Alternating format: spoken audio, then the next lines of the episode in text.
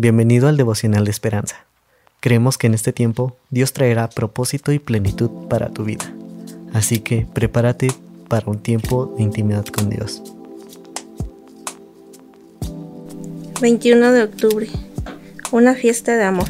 El autor nos dice, en el filme danés El festín de Babette, una refugiada francesa aparece en una aldea costera. Dos hermanas ancianas, líderes de la vida religiosa de la ciudad, la reciben y durante 14 años ella trabaja como ama de llaves. Cuando logra tener una gran suma de dinero, invita a la congregación de 12 personas a una extravagante cena francesa, de caviar, codornices en la mesa, de hojaldre y más.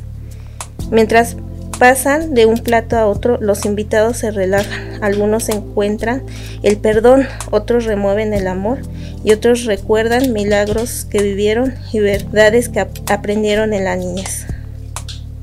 ¿Recuerdan lo que nos enseñaron? Dicen. Niños, ámense unos a los otros. Cuando termina la cena, Babette les confiesa a las hermanas que gastó todo su dinero en esa comida. Dio todo, incluso toda posibilidad de volver a ser una aclamada chet en París, para que sus amigos comiendo sintieran que les abría su corazón. Jesús llegó a la tierra como extranjero y sirvió y dio todo para satisfacer nuestra hambre espiritual.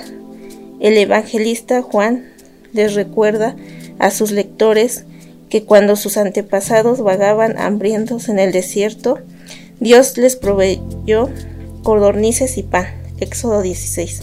Una satisfacción temporal, pero Jesús, el pan de vida, promete vida eterna a los que lo aceptan. Juan 6, 48, 51. Bueno, en el devocional de hoy puedo reflexionar en que a veces nosotros queremos ayudar a las personas con cosas materiales, pero a veces nos es imposible. Lo más importante que nosotros podemos dar a veces es una palabra daliendo, compartiéndole y enseñando sobre, sobre Dios. Y así podremos llenar el, el área espiritual que es lo más importante para nosotros y para la persona que lo necesita.